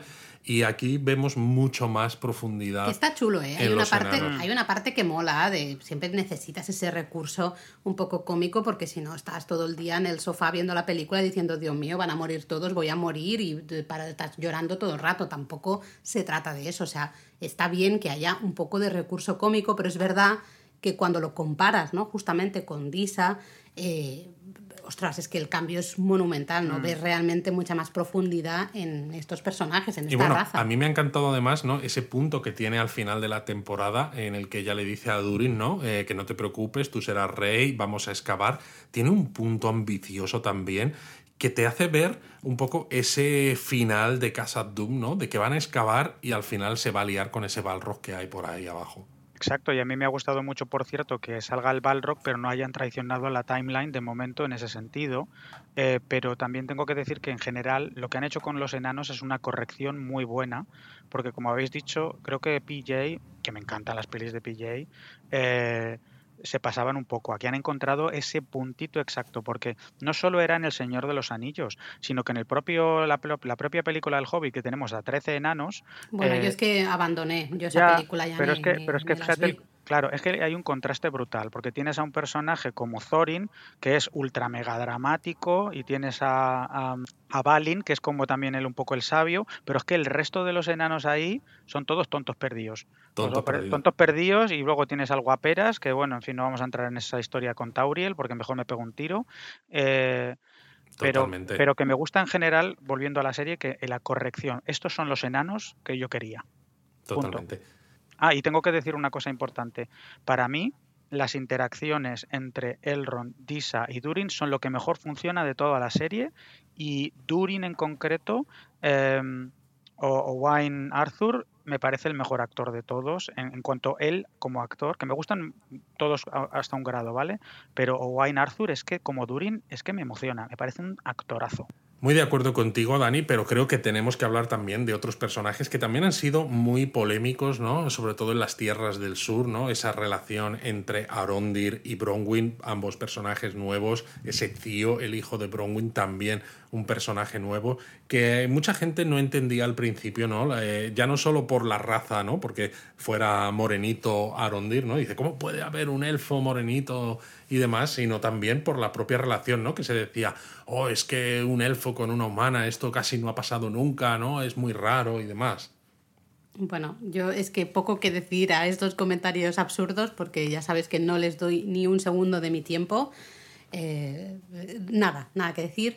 a mí me ha gustado especialmente veros a vosotros y en general a la comunidad Tolkien un poco mm, despistados ¿no? con esto, porque justamente al ser personajes nuevos, pues claro, ahí no teníais información, ahí no sabéis realmente qué está pasando y creo eh, que eso también mola o debería molar a la comunidad Tolkien, que jueguen un poco también con vosotros y que os den cosas que no sepáis realmente hacia, hacia dónde van. ¿no? Eh, a mí personalmente es un, un dúo con Cío, un trío, ¿no? que me ha funcionado a medida que avanzaba la serie. Quizá al principio Arondir lo veía demasiado estirado, ¿no? un poco demasiado como eh, elfo hiper mega estirado de la muerte y, pero al final ¿no? de la serie, especialmente esa reunión eh, con, con Cío y, y, con Bronwyn, me ha funcionado muy bien y tengo ganas de saber qué pasa con ellos, ¿no? Y Cío, ¿quién es Cío realmente? ¿Quién es el padre de Cío? ¿Qué papel va a tener Cío en, en un futuro?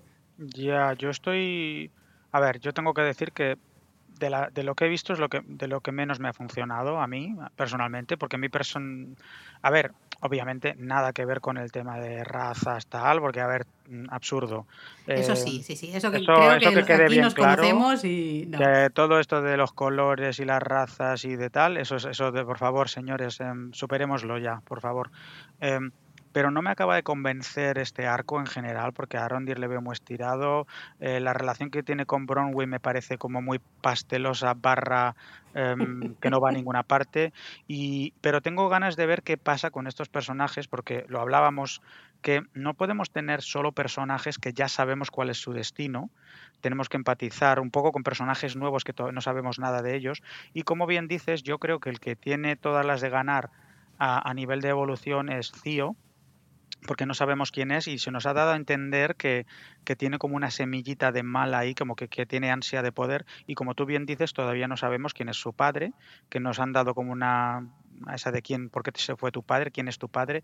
Nos puede, a mí me da Nazgul vibes total este señor, pero, pero bueno, que está bien que tengamos personajes nuevos en general. A mí sí, a mí me gusta que tengamos personajes nuevos y yo he entendido un poco que Arondir al principio sea un poco estirado porque, claro, está en un papel en el que están vigilando ¿no? a esos humanos porque en la primera edad estuvieron aliados con Morgoth, ¿no? Y claro, como ellos son inmortales, pues siguen ahí, ¿no? Es un poco, joder, mira que soy pesado los elfos. Y claro, sobre todo porque siente cosas por Bronwyn y encima las tiene que ocultar porque son, eh, ya no solo porque ella sea humana y él sea elfo, sino porque ella es parte de esa gente a la que están vigilando, ¿no? Porque luego, a medida que avanza ¿no? La, la, serie, sí que hemos visto algunos puntitos en la relación entre Arondir y Bronwyn, donde Arondir, a pesar de esa seriedad ¿no? y de ese no sé, de ese estiramiento, sí que sonríe un poquito más, ¿no? Y muestra ese parte de cariño. Por eso mismo que tú dices, Laura, de cuando se encuentran al final en la tienda. A mí, esa imagen, a mí esa escena me gustó. Claro, ¿no? ¿eh? Al final dices, jo, se quieren, ¿no? Sí. Y me ha, me ha parecido súper bonito. Y me ha gustado mucho la evolución de Cío, porque al principio el personaje, ¿no? Tenía ese punto oscuro, ¿no? Con la empuñadura de aquella espada y demás, pero no le veía mucho mucho recorrido, ¿no? Pero eh, justo en los últimos episodios, ¿no? Esa relación que tiene con Galadriel y demás, me ha gustado mucho que él mismo, en lugar de que nos muestren en esta primera temporada que se va directamente al lado oscuro, que es completamente malo, mm.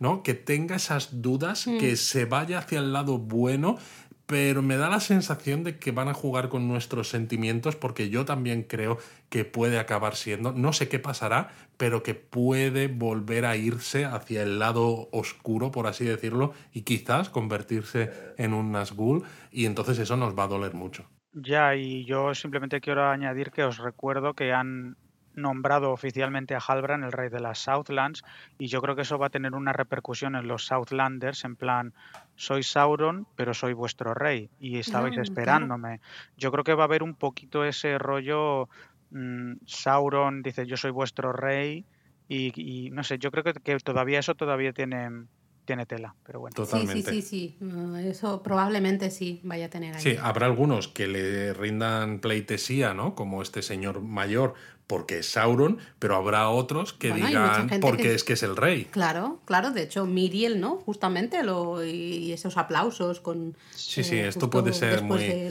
muy potente, así que yo creo que esta parte es interesante por eso, ¿no? Para acabar con, con, personajes tenemos a los hijos, ¿no? Hijos de, eh, creo que de Lendil, ella... Sí. Arien. Es que yo los nombres ya sabes que los llevo y fatal. Kemen, que es el hijo de Farason. Exacto. ¿Qué os han parecido estos dos personajes? Bueno, a mí, a mí Kemen me ha parecido hostiable. ¿Pero aportan algo? ¿Esta temporada han aportado algo?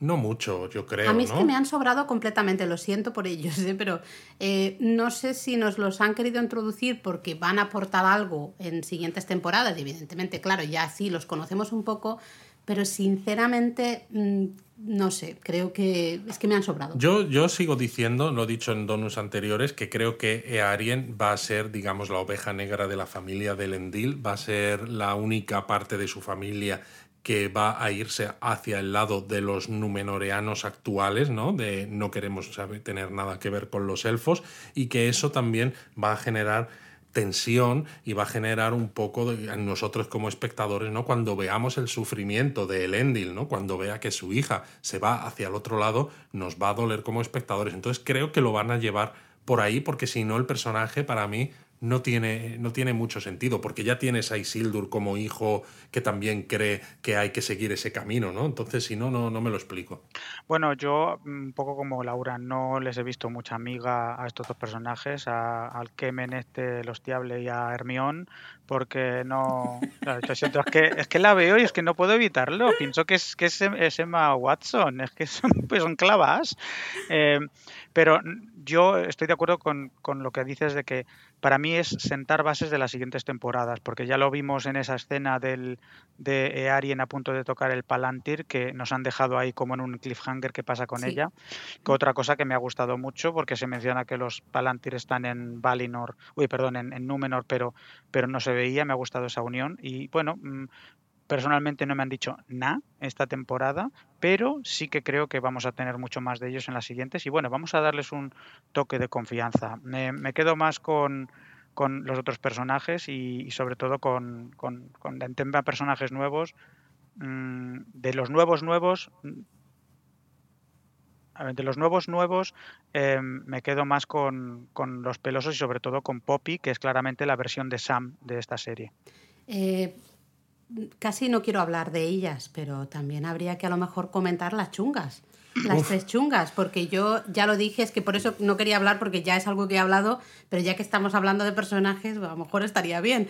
Pero a mí me han sobrado absolutamente, no he entendido nada de por qué, ni de por qué de esa manera, por qué tienen que ser así. Sí, no. Eh, me han sobrado, pero creo que tienen una explicación. No, no la han, han sido personajes que han estirado un poco la revelación de quién era Sauron, porque si esos personajes no hubieran estado en la serie, no nos habríamos creído que quizás el extraño podría ser mm. Sauron, ¿no? El hecho de que viéramos que ellas eran malas y que iban detrás del extraño nos hizo seguir pensando que todavía había una posibilidad de que el extraño fuera Sauron, ¿no? Entonces yo creo que ha sido un poco de tramposo en ese sentido y ha sido la excusa que han puesto también los guionistas para hacer que el extraño quiera ir a Run, ¿no? Porque si no dices, ¿cómo contamos cosas de una zona de la Tierra Media de la que nunca se ha hablado, ¿no? En los libros y que ahora queremos explorar, porque encima, fíjate, claro, como no se ha hablado de ella, nos da un margen brutal para próximas temporadas. Pues mira, pues ellas son sacerdotisas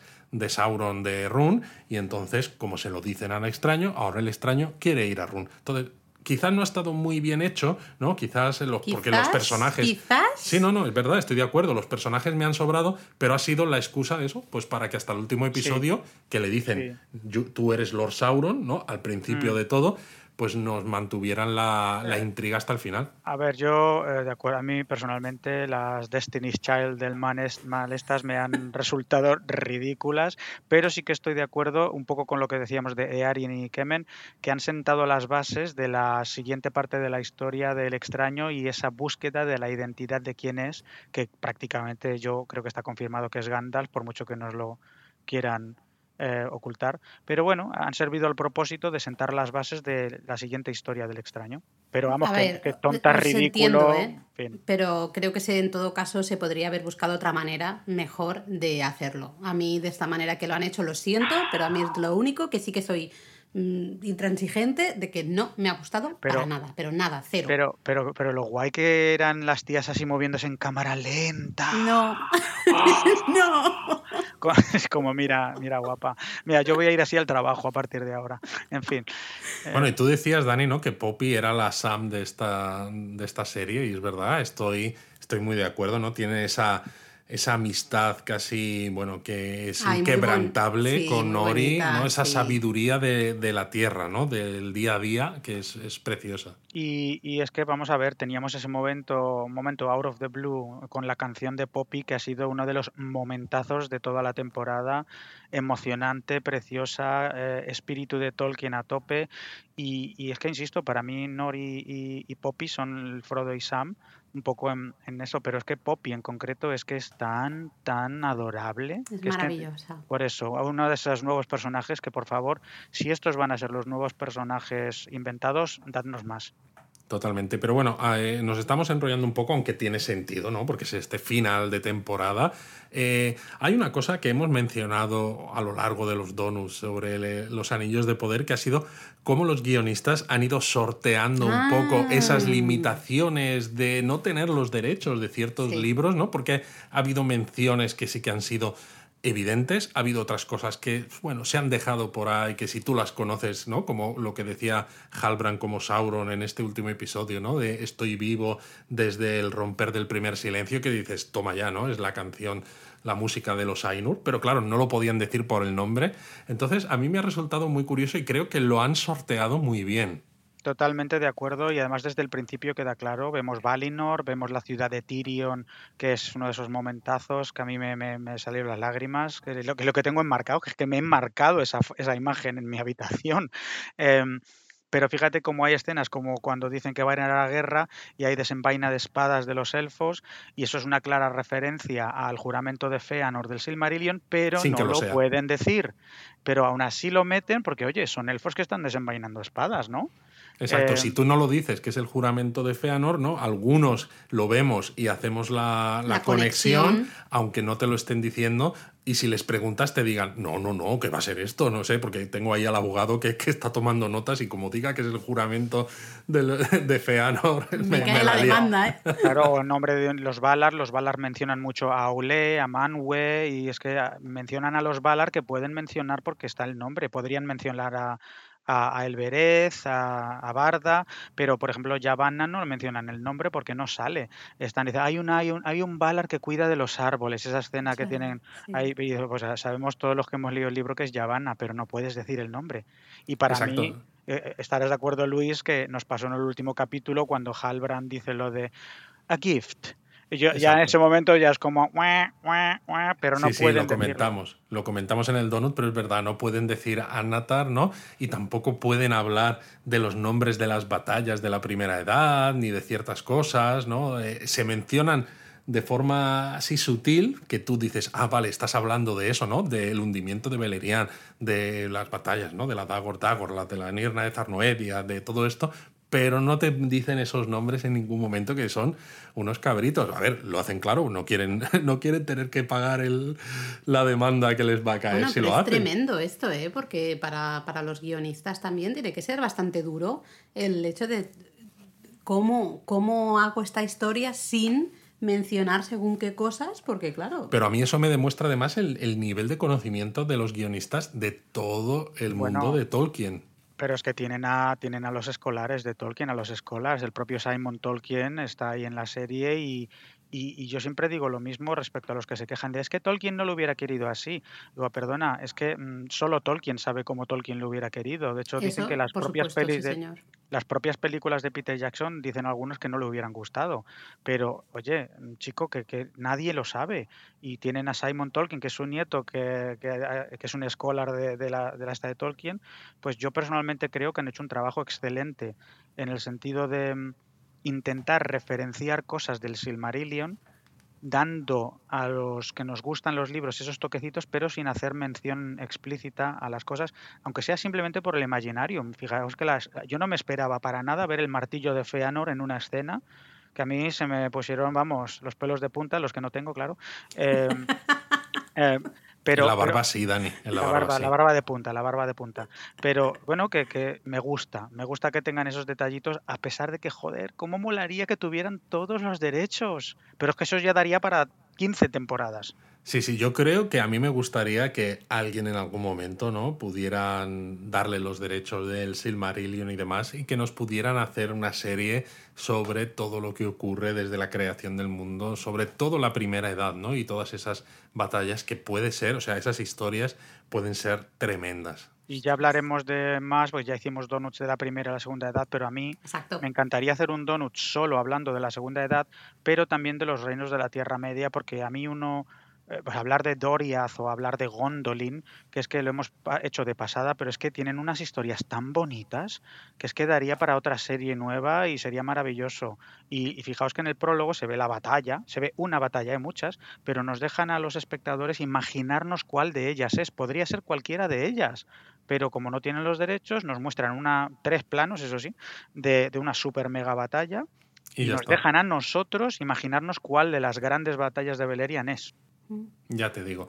Pero bueno, ¿qué esperamos entonces de la segunda temporada? Porque, claro, hemos estado hablando mucho, hay ciertas cosas que podemos imaginar, ¿no? Algunas cosas que sabemos que van a llegar, ¿no? Como el extraño que va a ir a Run, ¿no? Los propios guionistas han confirmado que quieren explorar, como decíamos nosotros en el Donut, ese, ese, ese reino de la Tierra Media, pero ¿qué esperamos de la segunda temporada?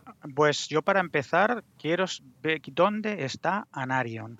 ¿Dónde está el hermano de Isildur, que se supone que está en el oeste, que no se sabe muy bien de él? Anarion tiene que salir en la siguiente temporada, al igual que yo espero que salga Celeborn, el marido de Galadriel, reaparecerá de los muertos, tiene que ser el caso, porque Anarion tiene que salir, es uno de los dos reyes de Gondor y, bueno, de hecho, los Argonath, esos que vemos en El Señor de los Anillos, son estatuas de Isildur y Anarion. Yo quiero ver a Anarion, que me den a Tiene que salir.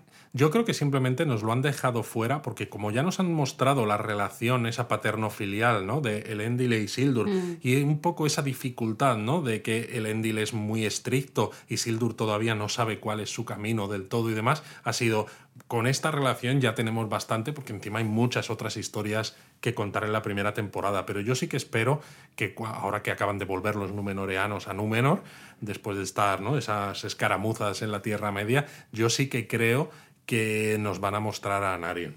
Eso espero. Y bueno, yo no sé, yo de momento pues quiero saber qué pasa con el resto de los anillos, dónde están los nueve y los siete por ejemplo. Totalmente. A mí eso me ha rayado muchísimo, eh, sinceramente. No lo dije aquí en el último donut porque no, no, sabía muy bien dónde encajarlo, ¿no? Pero están ya, en teoría, están, están hechos o no están hechos todavía. En teoría deberían estar hechos, pero porque en el libro Es, eh, los de los elfos son los últimos, ¿no? Mm, a ver, en los libros no queda claro eso, ¿eh? A mí no me no queda claro, es que realmente no dicen tanto de, cómo se forjan los anillos de poder. Uno Por eso te decía yo, si fueran muy fieles al libro, eh, la serie duraría un episodio, la parte de los anillos. Con lo cual, ¿creéis que vamos a ver cómo se forjan esos anillos, los, otros anillos que nos quedan en esta segunda temporada?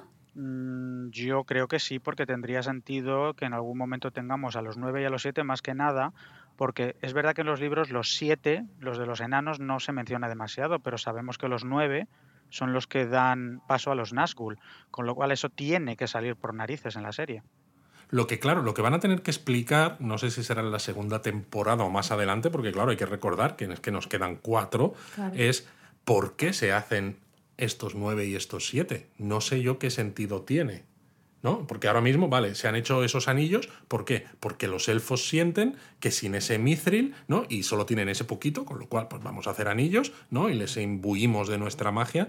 Eh, de esta manera podemos preservar la Tierra Media, pero ¿Con qué material haces el resto de los anillos? Primero, lo y lo segundo, ¿para qué los haces? Claro, pues la razón, ¿no? El objetivo de eso. Es que no queda nada claro y quizá por el problema este de que ha habido muy poco tiempo para explorar la creación de esos tres anillos de los elfos en este último episodio, ¿no? Por eso, a lo mejor... que a mí se me había quedado esto un poco cojo Eh, y me deja un poco, entre comillas, intranquila al finalizar el episodio de decir, ¿y el resto de anillos qué pasa? ¿Por, por qué mm. realmente? ¿no? Es posible que la segunda temporada lo explore más en profundidad y se nota que no somos guionistas, porque no tenemos ni idea de cómo lo van a justificar ni por dónde lo van a llevar, pero, yo sí que creo que nos lo van a contar. Pero lo tienen muy bien pensado ya claramente, lo de los anillos de poder. En la serie se llama los anillos de poder, es la base de todo y al final no nos han dado anillos de poder hasta el último capítulo, pero a partir de ahora los anillos ya están sobre la mesa, literalmente.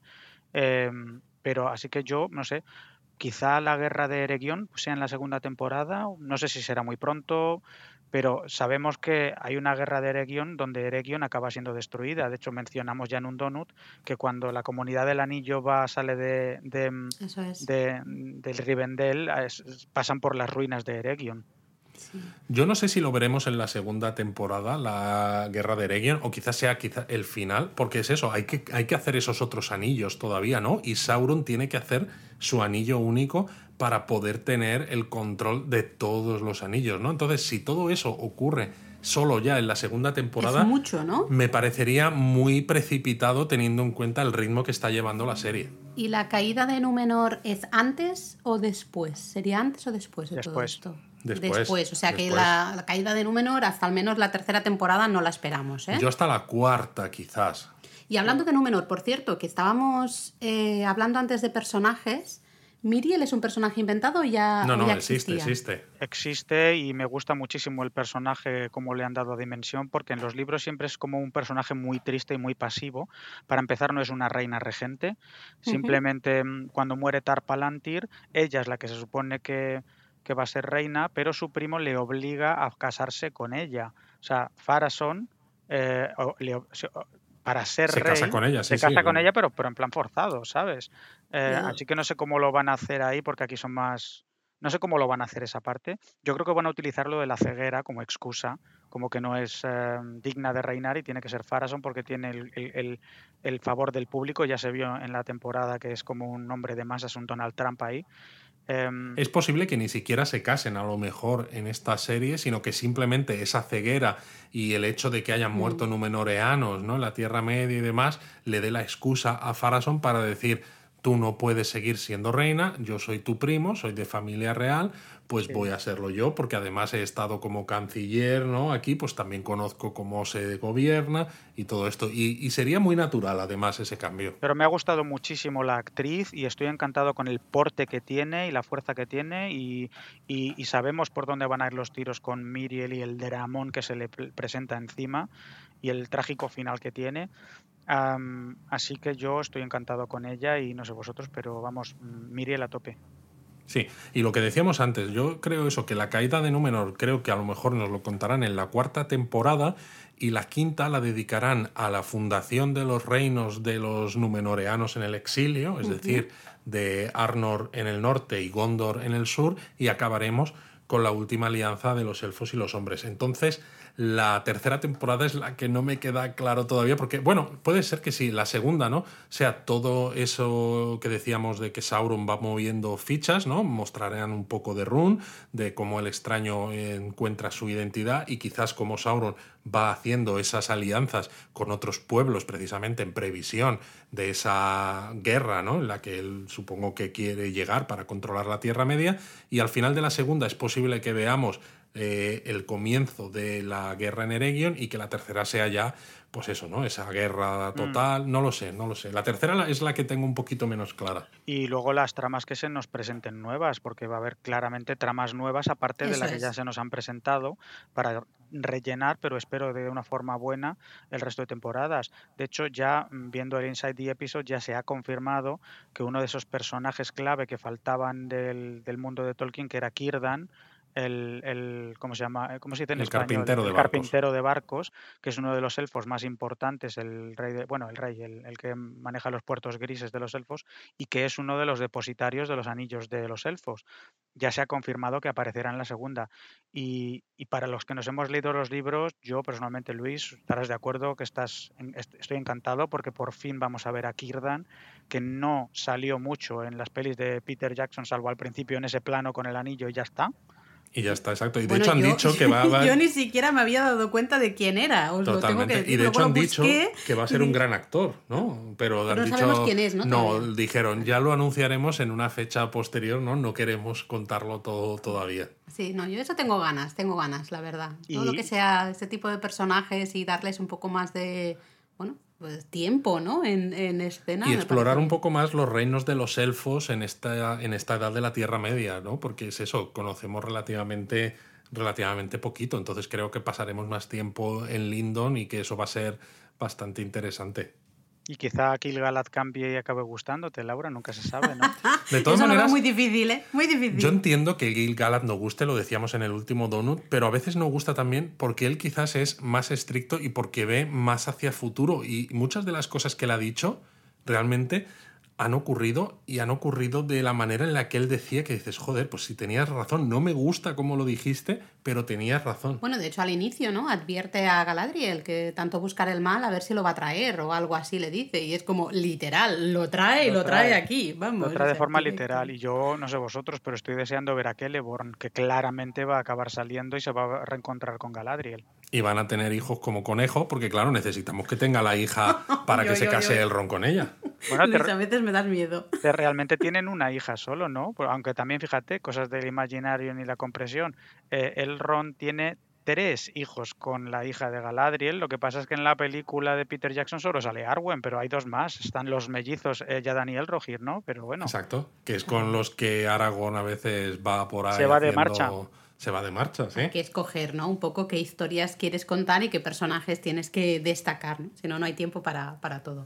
Hablando de tiempo, nos estamos alargando un montón, yo creo que deberíamos ir acabando. deberíamos ir acabando. Conclusiones eh, finales, ¿no? Que podemos hacer, Venga, ¿no? Yo creo que ha estado bien hablar un poco de todo lo que la primera temporada de sí, pero ¿qué te ha gustado? ¿Qué no te ha gustado? ¿Qué opinión te ha generado? Dani, empezamos por ti. a mí me ha gustado prácticamente todo, pero tengo que decir que no me ha parecido una serie redonda en el sentido de que la historia está muy bien hilada, pero la forma en la que el montaje está hecha mm, me ha parecido un poquito que tienes que pensártelo demasiado. No me ha parecido tan redonda la ejecución. Ha habido tramas como la de la de, em, ¿cómo se dice? Arondir, que a mí no me ha dicho gran cosa, pero que sienta las bases, como también hemos dicho lo de Earien y, el tonto del hijo de Farason, pero eh, me ha parecido tan bonito todo en general, no solo por la producción y el dinero, ¿vale? Sino actuaciones como la de Miriel, la de Disa, la de Durin, eh, Elrond, em, incluso esa parte al final de ese shock entre Galadriel y Sauron, eh, que al margen de las cosas que se hayan inventado, hacer un balance tan bueno de todos los tics que se tenían que hacer en esta serie, de que fuera para todos los públicos, que fuera épica, que fuera para adultos, que fuera para niños, que respetara hasta cierto punto la historia de Tolkien, que se inventara y expandiera, es que ha sido tan bestia. Em, yo, por favor, que me den todo el resto de temporadas mañana y que me hagan más series si, son, si van a ser de este estilo, que ya sé que no es posible. Em, no es perfecta, yo le pondría un 7,5 sobre 10, diría yo, en general, por esas escenas tipo eh, los numenoreanos quejándose por las calles que, o la cervecita que a mí me mira, vete a tomar por saco.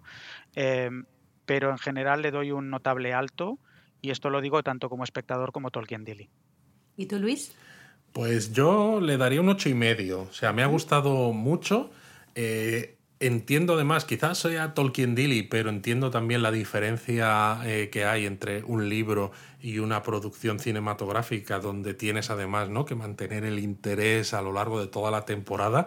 Y creo que ha sido un trabajo muy complejo el que se ha hecho con esta temporada porque se necesita sentar muchas bases, ¿no? muchas tramas para que conozcamos a todos los actores, ¿no? Actores en el sentido de toda la gente importante para las cosas que se van a contar a futuro y simplemente creo que si ha funcionado también en esta primera temporada, ¿no? Sabiendo pues eso que estás empezando a mostrarlo todo, que la gente tiene que los espectadores tienen que empezar a entender las relaciones entre unos personajes y otros y demás, creo que las próximas temporadas van a ser muchísimo mejores porque ya no tienen tantas restricciones, no tienen tantas ataduras, porque ciertas cosas ¿no? que necesitaban, eh, ciertas bases que necesitaban sentar, ya están asentadas y ya pueden explorar de verdad ¿no? todas esas historias hacia futuro. Me ha encantado el cómo han imaginado la Tierra Media, ¿no? Decíamos en otros donuts, eh, esa conexión tan clara con